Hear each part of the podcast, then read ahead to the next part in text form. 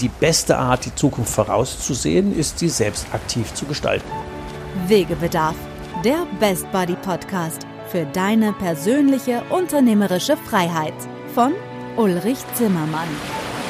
Als Jungunternehmer hat er seinen Handel verdreifacht und gleichzeitig für sich die Ein-Tage-Woche eingeführt. Raus aus dem Hamsterrad. Zur persönlichen Freiheit eines Unternehmers gehört, sein Leben so zu gestalten und sein Unternehmen, wie man es selber gerne hätte. Seit dem erfolgreichen Verkauf seines Unternehmens ist Ulrich Zimmermann seit 20 Jahren Wegbegleiter für Entscheider in kleinen und mittelständischen Unternehmen.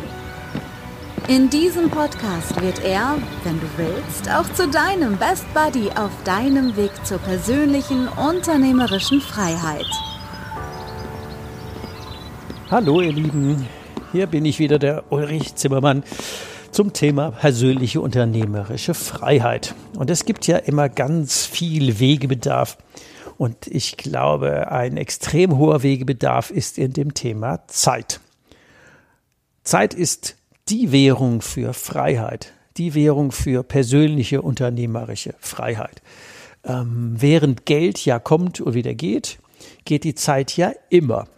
Und deswegen ist, glaube ich, der größte Engpass im Unternehmerleben das Thema Zeit. Irgendwie sind die Tage immer zu kurz und die Aufgaben zu viele und man hätte so viele Sachen, die man im Leben noch machen könnte, wenn man die Zeit dafür hätte. Deswegen werden wir uns die nächsten Folgen unseres Wegebedarf-Podcasts einfach auf den Wegebedarf rund um die Zeit konzentrieren. Und ihr kennt ja eines meiner Lieblingsthemen, der Weg zur Ein-Tage-Woche. Wir haben etwa 30.000 Tage Lebenszeit, wenn wir so Mitte 80 Durchschnittsalter bei Männern werden. Und ähm, also für mich hört sich das irgendwie 30.000 Tage viel weniger an als 85 Jahre irgendwie ist das ein bisschen erschreckend. Ich weiß nicht, wie euch da geht, aber ich glaube, bei 30.000 Jahre, Tagen und noch einer weg und noch einer weg und noch einer weg und noch einer weg. Ähm, ich habe noch nicht ausgerechnet, wie viel ist denn bei mir noch Sinn, aber naja, theoretisch müsste es ja noch irgendwie 10.000 geben, aber ähm, ja, Halbzeit ist ja schon länger überschritten. Also von daher ähm, sind es wahrscheinlich nicht mehr so viele. Und deswegen muss ich die natürlich und will die natürlich sinnvoll nutzen. Und äh, das geht euch auch, auch so. Deswegen mag ich einfach zu diesem zentralen Thema auch die nächsten Podcast-Folgen gestalten. Im Herbst letzten Jahres haben wir ja ganz viele Podcast-Folgen rund um das Thema Finanzen gehabt, äh, Bank, äh, Steuerberater, Versicherungen und Co. Was kann man von der Bank verlangen und so. Und diesmal kommen wir, ähm, die nächsten Folgen, einfach auf das Thema der Weg zur Ein-Tage-Woche. Dazu habe ich auch neulich ein E-Book geschrieben. Das hat zehn Kapitel und äh, das hat ein bisschen provokativen Titel. So will ich ähm, auch hier die Sendungen, unsere Podcasts aufbauen. Der heißt nämlich Boost Your Red Race, die zehn wirksamsten Beschleuniger für dein Hamsterrad und wie du sie für deine Ein-Tage-Woche umdrehst. Und ich habe das deswegen immer so provozierend geschrieben, weil es gibt viele Verhaltensweisen, die wir an den Tag legen, die, ohne dass wir das bewusst wollen, einfach unser Hamsterrad permanent beschleunigt. Und wenn wir das gerade umdrehen und deswegen auch dieser Spannungsbogen, dann kommen wir unserer Ein-Tage-Woche näher. Und mit Ein-Tage-Woche meine ich ja nicht, dass wir nur einen Tag die Woche arbeiten sollten, sondern ich meine ein Tage, ein Tag pro Woche für Routinen, die jetzt nicht ganz so viel grandiosen Spaß machen, das sollte reichen. Und ansonsten hätten wir dann sechs Tage in der Woche für das zu tun, was uns für uns, unsere Lieben, unsere Leben, unsere Gesundheit, unsere Strategie, unser Wachstum, unsere, weiß ich nicht, alles, was wichtig ist, was jetzt nicht operatives Tagesgeschäft, sondern einfach strategisch wichtig ist, dass wir dafür Zeit haben. Wie auch immer die du dann gestalterisch verbringen magst. Ich hatte ja meine Ein-Tage-Woche dazu genutzt, mein Coaching- und Trainingsbusiness aufzubauen und war dann auch in der guten Startposition, als ich dann damit loslegen konnte, weil ich ja fünf Jahre, nee, sieben Jahre parallel arbeiten konnte. Fünf Jahre habe ich gebraucht, um die Ein-Tage-Woche aufzubauen, einzurichten. Ähm, ich hatte damals ja das das erste Mal gemacht und war noch am Üben, ähm, hatte auch keine ähm, professionelle Begleitung. Und heute behaupte ich ja, dass ähm, der Weg immer viel leichter wird, wenn du jemand an der Seite hast, der den schon mal gegangen ist. Unternehmer, die es geschafft haben, die Ein-Tage-Woche einzuführen, kenne ich nicht so viele. Es gibt zwar welche, ähm, aber die meisten haben die nicht. Also ich kenne welche, aber ähm, auch die haben länger gebraucht, sich dahin zu äh, begeben. Wenn du dieses E-Book begleitend ähm, für dich downloaden willst, es ist im ähm, Download-Bereich auf ähm, einer speziell dafür eingerichteten Landingpage ähm, www der Weg zur Eintagewoche.info. Und alles zusammengeschrieben und die Eins bei ein Tage, das ist die einzige Zahl in der äh, URL. Also, was machen wir denn heute? Wir gucken natürlich Boost Your Red Race, die zehn wichtigsten Faktoren. Wir gucken erstmal, wo ist denn in dieser Folge, wo ist denn der Generalfehler im System? Das ist der Schwerpunkt heute. Wo ist er denn? ich fange mal einfach an.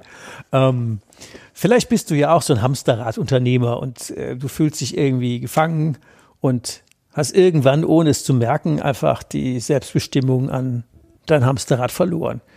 Das eigene Unternehmen hat dich als Chef ausgesaugt. Also ich kenne das gut, kennst du das möglicherweise auch? Ähm, also ich kannte es wirklich sehr gut. Ähm, das hat, wie gesagt, fünf Jahre gedauert, bis ich das umgedreht und verstanden habe. Und dann habe ich ja bis zum erfolgreichen Verkauf es sieben Jahre lang sehr entspannt genossen. Und ähm, mein Ziel war, und ähm, das kennt ihr ja aus der Folge mit dem Freier von Richthofen, das war, dass der Laden operativ ohne mich läuft und ähm, ich der unwichtigste Mann im Unternehmen äh, würde. Dass das ganze Tagesgeschäft auf und zuschließen, Kasse machen, Inventur, all die ganzen Dinge, die im Handelsunternehmen eben wichtig sind, dass die ohne mich laufen und ich Zeit für die Dinge habe, ähm, die mir wichtig waren. Das war Großkundenakquise, das waren Kooperationen, das war, das war all die ganzen Sachen, die es gebraucht hat. Und hinterher ist mir noch ein Riesennutzen gekommen, der war mir damals gar nicht bewusst. Der Laden lief ja so gut, dass irgendwann mal im Frühjahr 2001 einer meiner Wettbewerber anrief und die Frage stellte, ähm, ob man den Laden möglicherweise kaufen könnte. Und ähm, sein Angebot war gut und sechs Wochen später war er tatsächlich verkauft.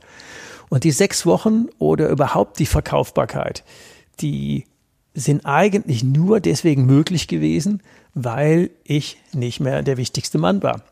Hätte jemand bei meinem Vater vorher angerufen, also ein paar Jahre früher, dann hätte er ähm, gar nicht verkaufen können, weil der Laden an ihm hing. Alles musste ja aber seinen Schreibtisch, alles war ähm, von ihm abhängig. Und egal wie viel ein Geschäft verdient, es ist nichts wert, wenn es nur an einer Person, an diesem einen Chef hängt. Der ist weder übergebbar noch verkaufbar. Über 200.000 Unternehmen in Deutschland suchen gerade einen Nachfolger, weil die ähm, keine, keine Übergebbarkeit, keine Verkaufbarkeit hergestellt haben. Der, der Job von uns als Chefs ist es, den Laden am Ende einem Übergeber oder einem Übernehmer oder einem Nachfolger übergebbar zu machen. Und das heißt, wir müssen die Prozesse und das ganze operative Tagesgeschäft so verteilt haben, dass wir dafür nicht mehr gebraucht werden. Und der Laden so attraktiv ist, dass denn jemand anders haben will. Und deswegen ist die Ein-Tage-Woche ja kein Spleen von mir, sondern eine wirtschaftliche Notwendigkeit, dass am Ende du auch dein ähm, investiertes Zeitkapital zumindest in Geld wieder rauskriegst, dass du einen geil, ich sag mal wirklich so, einen geilen Laden übergibst, der sofort führbar ist, weil alle Strukturen da sind. Und wenn du erstmal umbauen musst, ähm, wie der klassische Chef, der alles selber macht und die Mitarbeiter haben äh, keinen Plan, wie die Dinge zusammenpassen, weil natürlich der Chef den Masterplan hat, dann wird es echt schwierig. Und ich sage es so hart, wie ich das meine, ein Laden, ähm, der von dir abhängt, ist weder Verkauf noch übergebbar. Also ich glaube, das ist mal so als Message neben dem Qualität an Zeit, ist es auch eine Qualität an Geld. Und da gibt es noch eine dritte Dimension, die auch noch wichtig ist, die auch finanziell noch einzahlt, bevor wir in die Details kommen. Ähm, auch eine Erkenntnis, die mir erst nachher gekommen ist. Wir sind vorher ähm, bevor ich die Ein-Tage-Woche für mich eingeführt habe, sind wir ähm, für mein Empfinden immer sowas wie Vollgas mit angezogener Handbremse gefahren. Wir hatten eine jahrelange Querbewegung im Unternehmen und mit Einführung der Ein-Tage-Woche haben wir ja auch verdreifacht. Und ich glaube, einer der wesentlichen Faktoren war ja nicht nur Zielklarheit, sondern ähm, ich sage es auch mal wirtschaftlich. Ich habe ja immer äh, 100 Prozent der Gehälter bezahlt, also mit Nebenkosten dann auch 120 aber mit Rückwärtsbetrachtung eigentlich auch nur 30 bis wohlwollend 40 Prozent des Potenzials meiner Mitarbeitenden rausgeholt. Nicht, weil die nicht wollten, sondern weil die alten Strukturen so waren, dass wir sie nicht gelassen haben. Wir haben denen nicht den Raum für Wachstum gegeben, sondern als Chefs uns permanent ähm, ich will nicht sagen vorsätzlich in den Weg gestellt, aber das kommt der Sache schon nahe. Wir haben viel zu viele Prozesse an uns gezogen und viel zu wenig vertraut und zugetraut. Deswegen hatten wir ganz viele Reibungsverluste und die Handbremse hat sich gelöst, als wir den Leuten den Raum für Wachstum gegeben haben, sie gefordert und gefördert haben. Ähm, das ähm, dann haben wir auch und den, den Geld dafür, sozusagen den Wert dafür gekriegt für das Geld, was wir in die Leute an Honorar reingestopft haben. Und es ist jetzt selbstkritisch und das hat mit unseren Mitarbeitenden gar nichts zu tun. Die hätten ja gewollt, wie die aller, allermeisten Leute, die man irgendwo als Angestellte und Arbeiter hat, die wollen ja, wenn wir sie denn lassen. Ähm, also das ist eher Kritik an uns als Chefs und damit auch eine Riesenchance, weil uns können wir leichter ändern wie ein paar Dutzend Mitarbeiter. Also das waren die drei Messages mal vorweg. Also ich glaube, das Thema Faktor Zeit ist ein immenser zum Thema finanzielle, äh, also persönliche äh, unternehmerische und damit auch finanzielle Freiheit. Denn das Thema krieg am Ende den Wert des Ladens, den du aufgebaut hast, weil du ihn verkaufbar oder übergebbar machst und krieg den ähm, den Wert auch für das, was du an Gehältern zahlst, weil du das Potenzial hebst, indem du den Leuten einfach den Rücken stärkst und ähm, den Raum gibst. Und im Detail werden wir das einfach in den nächsten Folgen immer mal wieder ähm, besprechen und schauen, äh, wie du das dezidiert angehen kannst. Und ähm, ich werde dir dann auch immer ein paar Hausaufgaben mit auf den Weg geben. Wegebedarf, der Podcast. Spurensuche. Ja, mal generell überhaupt noch, äh, noch ein paar Vorüberlegungen. Ich war ja damals ähm, so Mitte 20, als ich äh, in den Laden eingestiegen bin. Man könnte ja sagen, ich hatte ja schon zehn Jahre Vorerfahrung, weil ich ja ab zehn Jahre und zwölf schon abends die Kasse gemacht habe und zwischendurch Auslieferfahrten mit Mofa und abends Kommissionen gerichtet und immer mal wieder für Taschengeld im Lager gearbeitet, Auspuff weggeräumt und was man da alles so macht. Und äh, als ich dann eingestiegen bin, habe ich ähm, die klassischen Junior-Chef-Aufgaben gekriegt. Ähm, neben, dem einen, neben dem eigenen Außendienstgebiet, ähm, das war der Westerwald in dem Fall, hatte ich noch zwei wunderbare Aufgaben, nämlich das Thema Marketing und, darauf will ich jetzt eigentlich raus, das erste Warenwirtschafts- und CRM-System in diesem Großhandel einzuführen. Wir waren bis jetzt, ähm, bis dato, wir reden über 1984, waren wir rein papierhaft unterwegs. Und natürlich war ich stolz wie Bolle, dass ich diese Aufgaben gut hingekriegt habe und das, ähm, das Warenwirtschafts- und CRM-System auch gut lief. Das hatte den großen Vorteil, ich war plötzlich ein ganz wichtiger Mensch in, in, dem, in dem Laden und war natürlich, ähm, ja, in, insofern stolz, weil äh, die Leute kamen ja mich permanent was fragen und ich war plötzlich ein ganz zentraler Punkt im System. Und das war das erste völlige Eigentor. Die vermeintliche Karriereleiter war eigentlich ein gut getarntes Hamsterrad. Und das geht ja oft so. Ähm, man denkt, man ist plötzlich wichtig und es geht nach oben, aber eigentlich ist es wirklich die mega Sackgasse, weil es kam ja wirklich alle zwei Sekunden kam irgendeiner fragen, wie geht denn das und wie mache ich denn jenes? Und man ist zwar den ganzen Tag wichtig, aber man schafft nichts Produktives. Ähm, das ist schon mal auch gar eine wichtige Botschaft als Eigentor. Das habe ich ein paar Jahre ausgehalten, das war ja nicht so schlimm. Ähm, Aber dann hatte ich irgendwann mal die Faxen dick und dann habe ich ja in einer meiner Podcast-Folgen auch schon von Freiherr von Richthofen berichtet. Das war ja ähm, nicht nur ein Unternehmensberater, den ich mal als Coach engagiert hatte, der Volkmar von Richthofen, sondern der hatte ja auch einen Großonkel, von dem er mir erzählt hat, dass der ja in den 30er Jahren schon seinem Gutsverwalter einen VW Käfer als ähm, als Firmenwagen gegeben hatte. Und Frau Baronin war ja ganz echauffiert, dass der Kerl eh nichts schafft und dann noch ein Auto kriegt.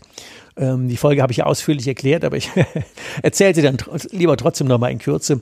Und ähm, der äh, Frau Baronin war dann irgendwie morgens auf dem Acker und hat sich ähm, dann zeigen lassen, was der Herr Gutsverwalter denn alles tut. Und äh, nachdem er dann alle Arbeiten verteilt hatte, sagte dann Frau Baronin, ähm, und was machen Sie heute den ganzen Tag? Und dann hat er ja geantwortet, ähm, so wurde mir erzählt, äh, sehr geehrte Frau Baronin, ich verteile immer alle Aufgaben so, dass keine übrig bleibt. Und dann muss sie ja völlig echauffiert zu ihrem wunderbaren Freiherr gelaufen sein und äh, der hat sich dann amüsiert wieder seiner Zeitung zugewendet und hatte sich bei seiner Frau äh, bedankt dem Motto, oh vielen Dank, mein Schatz, dann weiß ich ja jetzt, dass ich den richtigen Mann eingestellt habe. Die Story hat mich ja sehr nachhaltig ähm, geprägt und beeinflusst und ich hatte dann überlegt, ähm, wie komme ich denn aus meinem Hamsterrad raus? Das muss ich doch so machen wie der auch. Ich habe jetzt keinen Gutsverwalter, aber ich habe doch genügend Mitarbeiter. Und wenn, nehmen wir die mal Bereichsleiter. Ich gab es zwar noch nicht, aber die kann man einführen. Was ist denn das, was ich eigentlich ganz, ganz wirklich selber machen muss? Ganz formal juristisch war es, die Bilanz unterschreiben.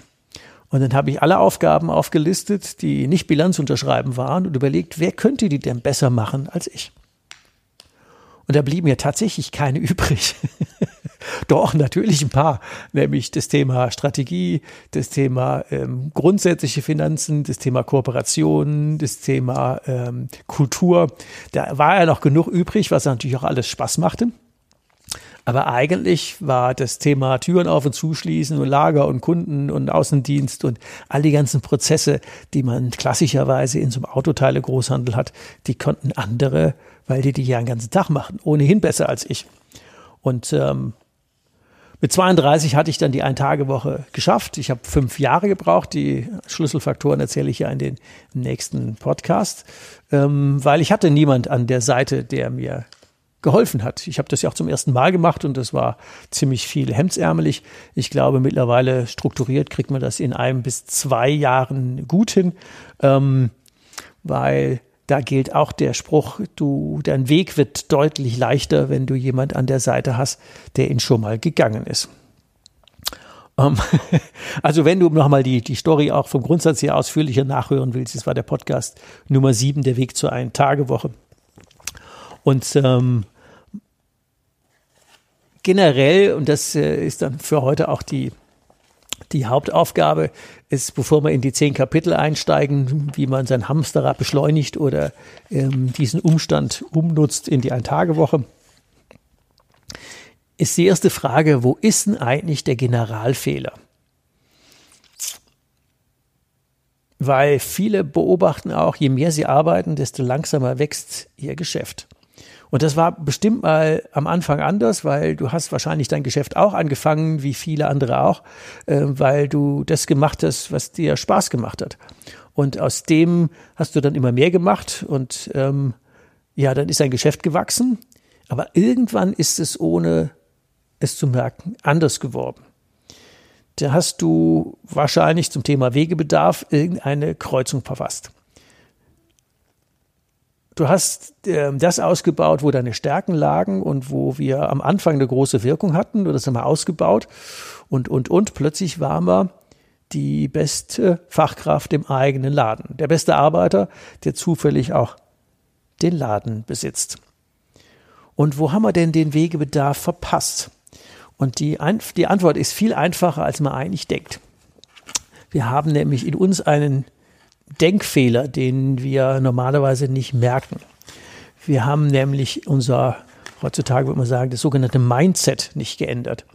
Wir sind vom Angestellten vielleicht zum Selbstständigen geworden und vom Selbstständigen haben wir dann Leute eingestellt und waren dann formal juristisch Unternehmer, aber in unserem Kopf sind wir ähm, guter Mitarbeiter oder Selbstständiger geblieben. Wir haben die Kurve verpasst. Ähm, wir haben weiter in unserem Unternehmen gearbeitet, statt an unserem Unternehmen. Und das war auch eine Message von dem Herrn, von dem Herrn von Richthofen. Der hatte ja dafür seinen Gutsverwalter. Und wir haben eigentlich dafür Bereichsleiter oder Abteilungsleiter oder eine gut funktionierende zweite Führungsebene, wie auch immer die nennt, die du, ne-, wie auch immer du die nennst. Und die müssten ja eigentlich das operative Tagesgeschäft machen und du müsstest am Unternehmen, an der Strategie, an der Zukunft arbeiten und das ganze Tagesgeschäft, alle Routinen müssten weg sein. Also der Grundsatz gilt, der Unternehmer arbeitet nicht. Der unternimmt was. Und zwar die wesentlichen Dinge am Unternehmen zu schrauben und das, was gearbeitet wird, äh, dafür haben wir Mitarbeiter. Und ich meine das wohlwollend, weil die sind ja alle engagiert und wollen das auch tun. Die sind ja nicht be bewusst, die meisten nicht Unternehmer oder Selbstständige geworden, weil die wollen ja ihre Routinen haben und ihre Sicherheit und ihr regelmäßiges Gehalt. Und dafür wollen die sich auch engagieren. Also geben wir denen einfach den Raum dazu. Ähm, viele von uns sind einfach noch selbstständig. Wir arbeiten selbst und ständig. Statt von neun bis um fünf arbeiten wir von fünf bis um neun oder länger. Dafür dürfen wir auch alles behalten, was am Ende übrig bleibt. Zur Not auch die Schulden. Und Unternehmer machen das völlig anders. Wir arbeiten nicht. Wir stehen eigentlich neben unserem Unternehmen und arbeiten am Unternehmen. Wir sorgen dafür, dass alle anderen arbeiten. In Führungskräfteseminaren lasse ich die Leute auch immer aufschreiben, ähm, also wie sie heißen natürlich und wie das Unternehmen heißt und wie viele Mitarbeiter sie haben. Und wenn da jetzt, ich sag's mal einfach, damit es sich leicht rechnet, jemand kommt, der da sagt, ich habe zehn Mitarbeiter, dann gratuliere ich denen immer zu sagen, super gut, dann haben sie ja 80 Arbeitsstunden am Tag. Dann gucken die immer ein bisschen verblüfft. Sag ich, ja, sie haben ja zehn Leute und sie müssen eh acht Stunden bezahlen, jetzt normaler Durchschnitt. Vielleicht sind es auch noch sieben, drei Viertel, aber mal der Einfachheit halber. Dann ist es ja völlig egal, wie lange sie da sind, solange sie dafür sorgen, dass die 80 Stunden ähm, gut ausgenutzt werden. Und es ist völlig egal, ob sie drei oder fünf Stunden mehr oder weniger arbeiten, das hebelt nie 80 Stunden rum. Also wenn wir in meiner, in meiner Rechnung ähm, 30 bis 40 Prozent 30 bis 40 Prozent des Potenzials ohnehin nur heben, dann sind das ja bei 80 Stunden auch nur 32. Und dann ist es, ähm, die anderen heben wir nicht, ob wir länger kommen oder nicht länger kommen. Unser Job ist dafür zu sorgen, dass aus den 40 Prozent Potenzial 60, 70, 80, 120, 150 werden. Bleiben wir bei 100, das wird auch cool. Die kriegen 100 Prozent Gehalt und bringen 100 Prozent ähm, ihrer Leistung ist auch noch unrealistisch. Aber wenn wir von 40 auf 80 kommen, ist es grandios. Die Leute arbeiten nicht den ganzen Tag. Das schafft keiner. Deswegen finde ich auch so Dinge wie den Fünf-Stunden-Tag für den Mitarbeiter ziemlich cool, weil mehr produktiv ähm, da kann man mir erzählen, was man will, kriegen die Leute eh nicht hin. Wir können uns auch über sechs Stunden unterhalten, damit die noch Zeit für Sozialisierung haben. Da gibt's ja ähm, ganz viele Studien, die das ähm, ziemlich gut aufzeigen, dass Mitarbeiter fünf Stunden sehr produktiv arbeiten können und der Rest wird irgendwie, ich meine das wirklich nicht böse, wird irgendwie verbracht damit man die acht Stunden voll kriegt. Und genau da liegen natürlich immense Hebel dafür, dafür müssen wir sorgen, dass die einfach so genutzt werden, dass die produktiv fürs Unternehmen arbeiten und wir den Raum geben für Wachstum, dass die von 40 auf 80 Prozent Potenzialausnutzung auch kommen.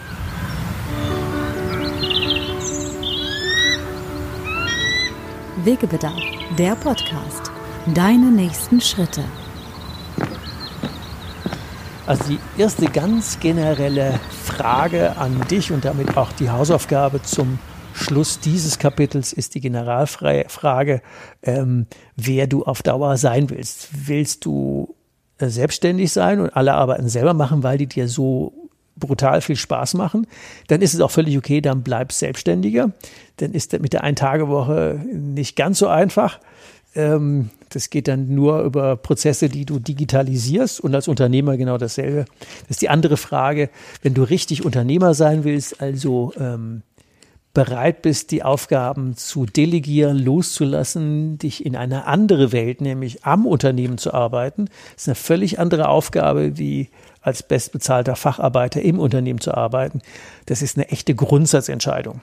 Und mit der mag ich dich einfach zum Ende dieses, äh, dieser Folge auf den Weg schicken mit der Frage, Willst du dauerhaft Selbstständiger oder also in deinem Unternehmen arbeiten oder willst du dauerhaft Unternehmer sein und an deinem Unternehmen arbeiten? Mit der Frage mag ich ähm, diesen Podcast jetzt beenden und noch eine nette Geschichte erzählen. Es gibt ähm, auch Studien über Hamsterräder. Und ein interessantes Ergebnis war die Frage, warum laufen denn Hamster, also wirkliche Hamster, so Feldhamster, Wüstenhamster und so, ähm, ich hatte übrigens früher auch als Kind immer ganz viele Hamster. Warum laufen die denn in ihren Rädern so schnell? Und die wissenschaftliche Erklärung ist, dass Hamster glauben, dass das Rad so schnell liefe und sie würden so stolpern, wenn sie langsamer laufen. Und ich glaube, dass das ganz vielen von uns auch so geht. Und ähm, ja, dass äh, wir, wenn wir das Hamsterrad verlassen wollen, erstmal unser Mindset ändern und die Frage uns stellen, wollen wir Selbstständiger oder Unternehmer sein? Also in, dem Sinn, in diesem Sinne freue ich mich auf die nächste Folge. Dann geht es nämlich darum zu sagen, das erste, die erste Aufgabe, und ich deute die schon mal an, wird die Frage sein, ob wir Zwerge züchten sollten. Hast du noch immer Wegebedarf? Keine Sorge. Auch in der nächsten Folge begleitet dich dein Best Buddy Ulrich Zimmermann wieder auf dem Weg in deine persönliche unternehmerische Freiheit. Geh mal auf meine Webseite www.hikeandstrike.com. Bis zur nächsten Folge. Macht's gut. Bis bald. Ciao. Wegebedarf. Der Best Buddy Podcast für deine persönliche unternehmerische Freiheit. Bye.